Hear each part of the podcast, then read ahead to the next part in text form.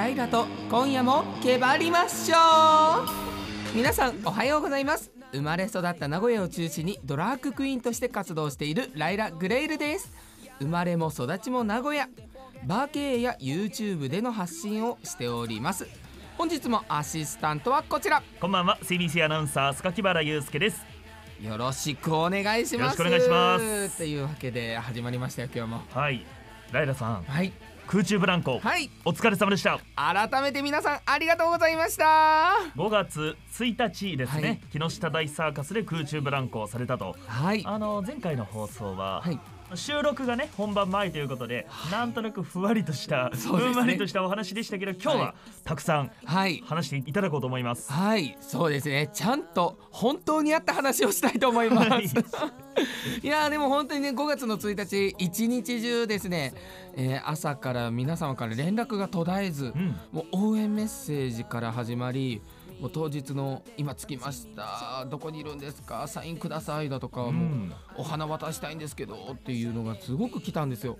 もう朝からもう感動して泣いちゃって。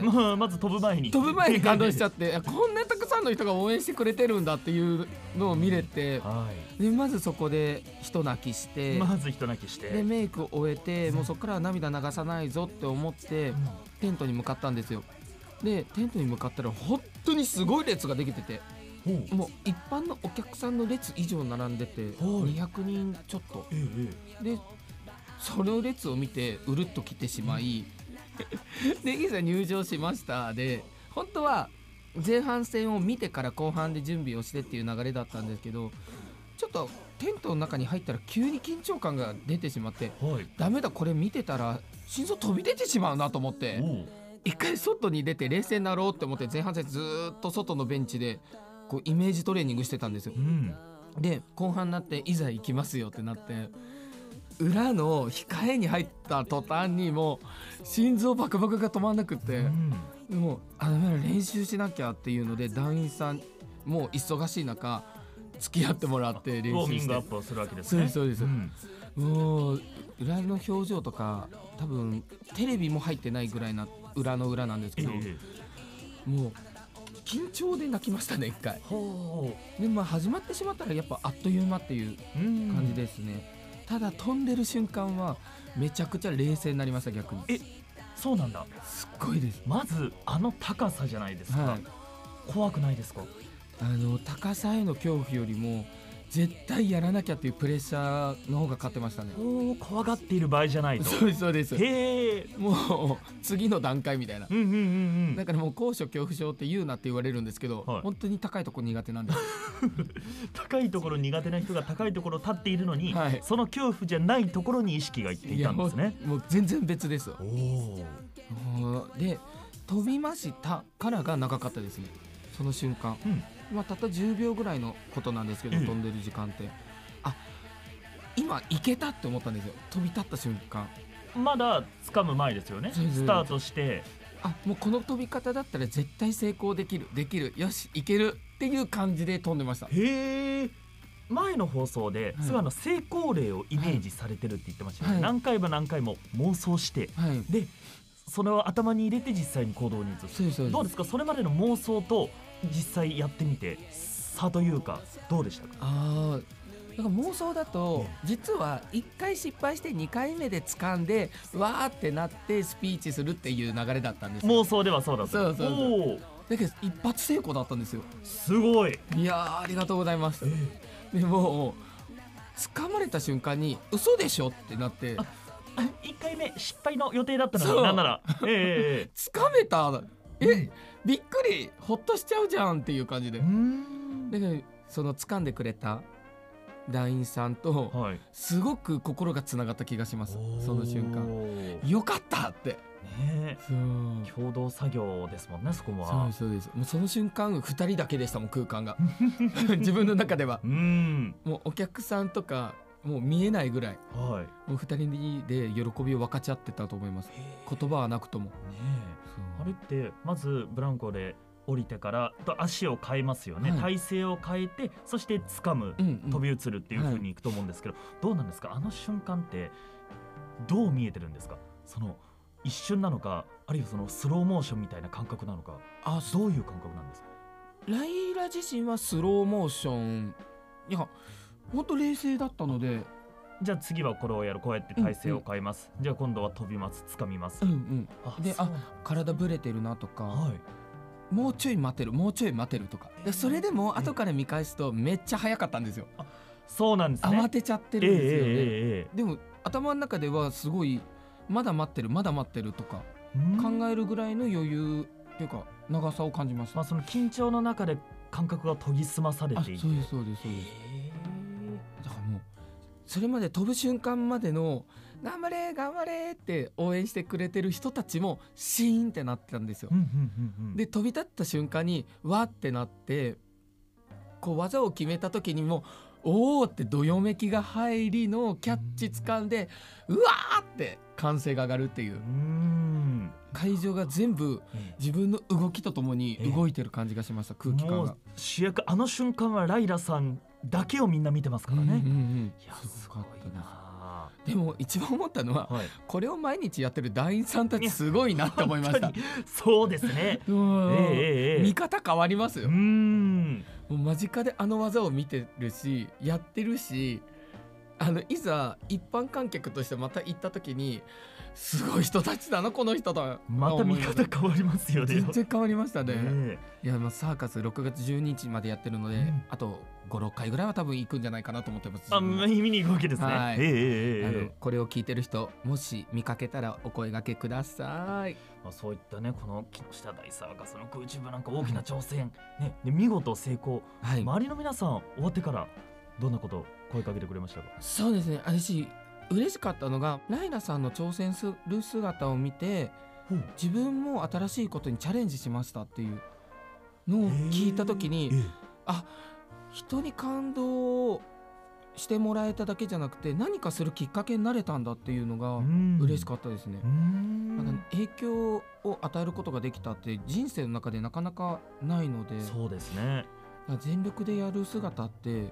こう見せるのって大事だなと思いました。うん。ライラさんの挑戦を見て何か挑戦しようとうん。動いた人が実際にいたと、いやしかもそれを伝えてくれたっていうのが嬉しいですね。うんメールが届いております。豊橋市のけいちゃんさんありがとうございます。ライラさんこんばんは。先日の木下大サーカスでの空中ブランコ挑戦目の前で見させてもらいました。とても素敵なものを目の当たりにさせてもらいました、うん。大成功おめでとうございます、うん。とのことです。ありがとうございます。あ衣装のことも書いてあります。はい。衣装も素敵でした。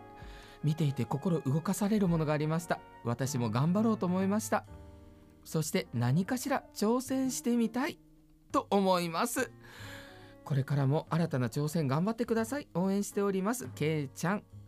いや本当何をするかもねまたメール送ってほしいですね。お何に挑戦するか。はい、ぜひみんなで新しいことどんどんしていきましょう、はい。と本気で取り組むと必ず何か生まれます。ね、はい。どんなことでもこれはそうだと思います。いや嬉しいです。うん。榊原さんもね見に来ては？はい。あれ？ああ榊原さんは？当日ね私ね、うんうんうん。あのバンテリンドームでドラゴンズ戦の実況をしていましてね。お仕事だったんですね。そうなんですよ。あだったら仕方ない。そうなんです。そうそうそう。家でゴロゴロしながら今飛んでっかなとか思ってなかったからえもちろんは CBC い。テレビのちゃんとで流れた密着は、もちろん見ました。CBC テレビの夕方のちゃんとの中でこの、はい、えーライダさんの空中ブランコ挑戦の模様を放送されまして、はい。今あのインターネットでね、あのー見ることもできます、はい。CBC ニュースと検索していただくとこの CBC のページに飛べまして、はいで当日の動画ですとかそれからあのライナさんのねコメントなんかもはい見ることができます、はい、ぜひあのツイッターケバケバのねツイッターでもね URL が貼はいられているので、ぜひそちらもご覧ください。はい、そしてツイッターではね、ハッシュタグケバケバ引き続きやっておりますので、ぜひつぶやいていってください。はい、お願いいたします。そして前回告知ありましたレインボープライド今日あったんですよね。はい、ありがとうございました。本日もね、えーあいにくの天候となってしまいましたけれども、パレードの時間には晴れやかになりました。ということを妄想しております。そうなんです。これはね、あの収録番組ですので、実はまだあのこのレインボープライドを迎えていないはい時点での収録なんですが、はい、ただ、はい当日ね、えええーきっと皆さんこうハッピープライドをみんなで共有できたんじゃないかと思います、うん。というわけでたくさんのご来場ありがとうございました、えーここで改めて名古屋レインボープライドがどんなイベントだったかをご説明させていただきます。性別や性的指向また国籍宗教など多様性に満ちた社会です。そんなお互いの違いを尊重し合い祝福し合うそれがレインボープライドです。というわけで今日もですね老若男女さまざまな方がですねオアシス21に遊びに来てくださいました、えー、榊原さんレインボープライドって実際見たことってあります？聞いたことあります？うんと見たことはないですね。はい。まあ今回ライロさんとご一緒するにあたって、まあ、存在を知ったような形です。そうなんですよ。実はやっぱり知られていないっていうのが実態で、まずはそういった人たちがいるっていうのを可視化するっていうのが最大の目的なんですよう。ん。やっぱり性の話だとかってこう表立ってしないのでわからないじゃないですか。はい。でわからないものに対して脅威を抱いてしまうことってあると思うんですよ。でもやっぱり人間の個性として捉えるためにはどうしたらいいかってまずは身近にいるんだよっていうのを知ってもらうっていうのが大事だなと思います。はい。ということでねあのレインボープライドはすごくハッピーにそういったのをお伝えしお伝えできる場所かなと思います。うん。まあ知らないものだからね目を背けるのではなくてまず今おっしゃったように可視化ですよね。はいでこういうものがあるとまず知るそこからまた次のステップに行くわけですもんね。そうですそうです。で今日はですねオアシス21だけではなくて広小路通りから、えー大津通り久屋大通りを、えー1000人規模でのパレードを行いました。うん。もうそちらもですね、えこう沿道からもハッピープライドということでレインボーフラッグを振っていただいたりだとかこう沿道にある松坂屋さんも今回協賛をしていただいて、えーレインボーフラッグの懸垂幕がかかっていたりだとかこう周りの企業も巻き込んで今回歩くことができたのでうん本当に幸せな空間でした。はい。まあ、木下大サーカスからこのレインボはいープライドまで大忙しのこの5月前半だったわけですね。いやようやく明日からですね休めるとあ、お疲れ様でした。思うんですがはい明日は YouTube 撮影がございます。まだまだ忙しいですね。はい、ええノンストップで挑戦していきますよ。はい、というわけでここで一曲挟んでいきましょう。ライラと今夜もけばりましょう。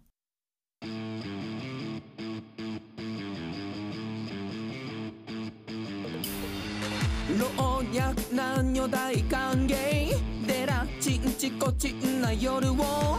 嫌なことはあのんでほげん。ほげていくわよかな騒ぎライラララライライライライライライ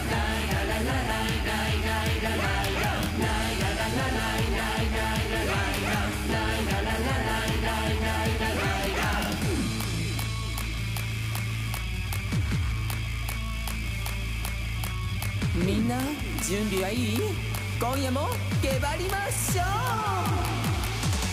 笑顔集まる不思議な異世界今日も疲れたら伏見にいらっしゃい。酎ハイ焼酎それともあたしシャイなあなたも。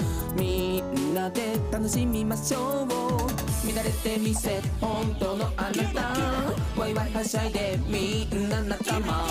あなたいないと寂しいくな。い奏でましょう。愛の乾杯 Day by day 水 everyday yeah yeah yeah 魔法のシャンパン抜いちゃおうかな。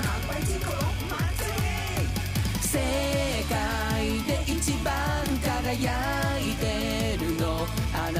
今夜もバーピースでみんなハッピース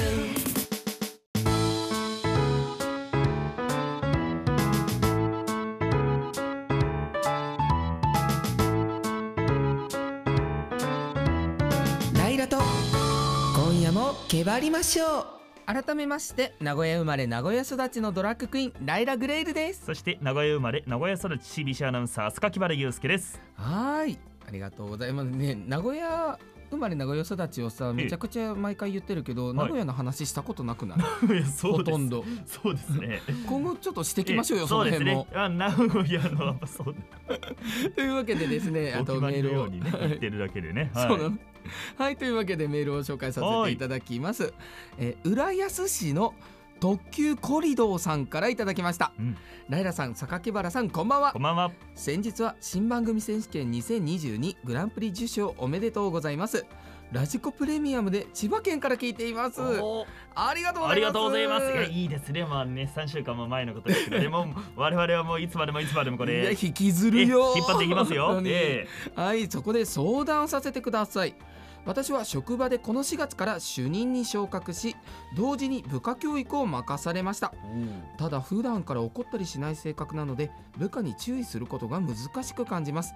言いたいことも言えずに流れてしまうこともありました。どうすれば険悪な雰囲気にならずに注意できると思いますか？ということですが。部下後輩への指導ですか？ん。うん。私この部下教育と怒るっていうのをイコールにしてる時点で間違ってるなと思うんですよねえううーん。なるほど。なんかこの方は普段あまり怒ったりしないので指導するのが難しいっておっしゃってますね。うんうんうんそういうことじゃないとライラさん。そうそうそう。ほうほうほう。仕事放棄。だってね教えてあげないとその子がね仕事ができなくなるっていうことだから、えはい。なんか怒らなくても伝えられるでしょと思っちゃう確かに。そう。ただできていないことに対してどうやって言ったらいいんですかっていうところだとしたら、ええそうですね。はい。うん、私はもう最低限のことを言ってできないんだったらもうその子は適正能力がないんだと思ってやめたらって言っちゃうかも。ああまあある種ちょっとドライに。ううんん。あの本当にやっぱむ得て増えてってあるじゃないですか。まあそうですね。何するにも。無理して頑張るよりは得意を伸ばせっていうたちなんですよ。おおそう。ででも榊原さんもある程度社会人経験積んできて、ええ。後輩がいるわけじゃないですか。まあそうです。ね今6年目になりまして後輩もまあ2人ですけどいますね。だから教育係とかってやったりします？まあ、あの教育係というわけではないんですけど、まあ、あの若手としてその下に年がね近いのでなんて言うんでしょういろいろなことを、まあ、細かい仕事ということは引き継いでっていうのをやりましたね。自分が一番下の時にこうやって言ってもらうとやりやすかったとかそういうことがあったのでそれをまあ自分なりに噛み砕いてというかうーん。これあの細かいのでマニュアル作ったりしてこんな感じでやるといいよっていうふうにえー。引き継いだんです。ただねこれが、うん。私はそれがやりやすかったんですけど、はい。必ずしもそれがみんなに当てはまるわけではないんですよね。そうなんですよ、え同じこと伝えるにも人によって変えないと伝わらないんですよね、はい、同じやり方で自分が一番やりやすいやり方で引き継いだんですけど、うん。きっと多分後輩はそれが一番ではない。うん。だからきっと不自由を感じている不自由を感じさせてしまったところもあると思うしこあういうのは後輩ができて初めて気がつきましたうね。ん。いやそうなんですよね。うん。立場が違うと考え方もガラッと変わりますよね、まあ人人それぞれ違いますからうね。ん。でうん。後輩に育ててもらうっていうのめっちゃあります確かに。教えることによってまた自分が学ぶということありますからうん。ね。責任感も生まれますしうね、ん。というわけであの特急コリドーさんは、はい。自分の成長のためだと思って、えー頑張ってみてください。ライラさんって、はい。怒ることできるんですか？私は普段怒りませんね。ああ、やっぱり。怒らないかな、え。注意はめちゃくちゃします、あはあ、はいはい。い、。ただうわって怒ろうって思った時に、怒るっていうかあの怒る感情が湧いた時に待ちます。一回。ほう、すごい。あのアンガーマネジメントをするようにしてます、ええぐっと噛み締めええて、うん。6秒ルールってあるじゃないですかアンガーマネジメントの。そんなるんですか？あ。りますあります。六秒どうするんですか？6秒カウントするんですよ冷静になるために。ええ結構六秒って長いです。そうですそうでその間にあの怒りを数値化するっていうのがアンガーマネジメントなんですよ。へえ。こう例えばあの0から10までうん怒り度数を自分の中でつけといてもう史上最大に怒った時を10で冷静な時が0でこれを今のこのタイミングの怒りはどの数字なんだって数値化するんですよ。はい。そしたらそんなに怒ってないってなるんですよ。うーん。今までの一番を超えないから、ええ。あ怒らんくてもいいやってなるらしいであす素晴らしいですね。そうですそうです。えー。いや僕もあまりに怒れない人なんですけどね。うん。感覚的には毎回10ですよ、え10ー、段階の10そうなんですけど。だけどあの人に怒るの僕も得意じゃないんで、うん。怒ってないけど実はへー。10ぐらいの、はい、怒りのことよネくありますチネチするタイプなんですああそうですそうですそうです。うわいやらしい。もうまんまでしょ。ええ。さあもう一つお届けしたいと思います。秋田市のアベンさんからです。秋田ですね秋田いいところですよ秋田。はい。こちらもですね日曜サンデーを聞いてくれております。嬉しいですね。先ほど浦安の方今度は秋田の方。ありがとうございます。え以前の放送であった萌えの話ですが方言女子って萌えませんか？私は関東出身の転勤族で今は秋田在住です。え秋田弁や津軽弁の女子にはむっちゃ萌えます。なんだか純朴そうなのに夜になるとむちゃくちゃエロいとなお燃えます。夜の生活って標準語の異性より方言話す異性の方が5割増しで燃えませんか？これでこのコメント最後カットしてもいいですか？さこのこの方ね結局ね夜のお話をしたかったわけですね、ねえなるほどなるほど、まあ、私はね同性が好きですので人それぞれかなと思いますけれども、うん。まあ、夜になると大体エロいですよね、まあ誰でもねしかもそれが標準語じゃなくて方言が出るんだ。なかなか方言が出る方と私夜を共にしたことがありませんのでわからないんですけど夜はそうなんだ方言出るんだ。いいね。あーでも本質的に出ちゃうんですかね。やっぱり。生まれ育った時のが、えええええライラもですけど榊原さんも名古屋市生まれ名古屋市育ちだから、はい。名古屋弁言われたところで気づきにくいですよね。え確かにそれはありますね。そうで「ライがね」とか言う？でも言わないか。言わないでしょ。言わないわ。何このトッキントキンのあチンチンとか言わないもん。チンチコチンでね。ね 名古屋弁はちょっと笑っちゃうかもしれえない、ねえ榊原さんトキントキンって。ねええカチンコチンで。あれ？なるほど。ね名古屋弁で例えばこの言葉はエロく言えるみたいなのってありますかね？もう暑いのことをチンチンって言いますよね。ああ言いますね、ええ。これは方言ですからね皆さん、あとなんだろうな。机を移動するのつるとか。これはもうね定番ですよね、うん、全然燃えないわ、え榊原さんいます？燃えた方言。方言あまり感じたことないですね。人に興味がないかいらやいやいや。だけどあ関西弁喋ってるなぐらいはありますけどね。え。なるほど、ええ。燃えることはないそうですえそうだよね。だって地図とかの方が燃えるんですもんね。えいやこれ秋田と聞いた。もうあの今ね秋田の形がねもう頭の中にねそうあるんですよ。の男鹿半島ってねちょっとね飛び出たところがあってねそういいですよ。秋田 ごめんなさい。行ったこともないし私地理めちゃくちゃ疎いので。あそうなんですか。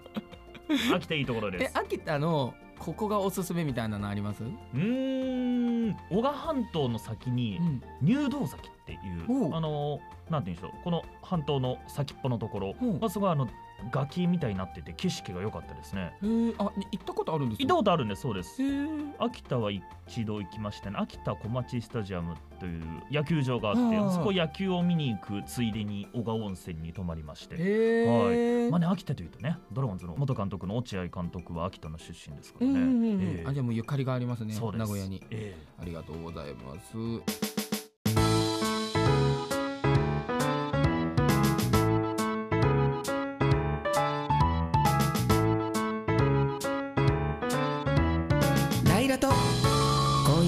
けばりましょう。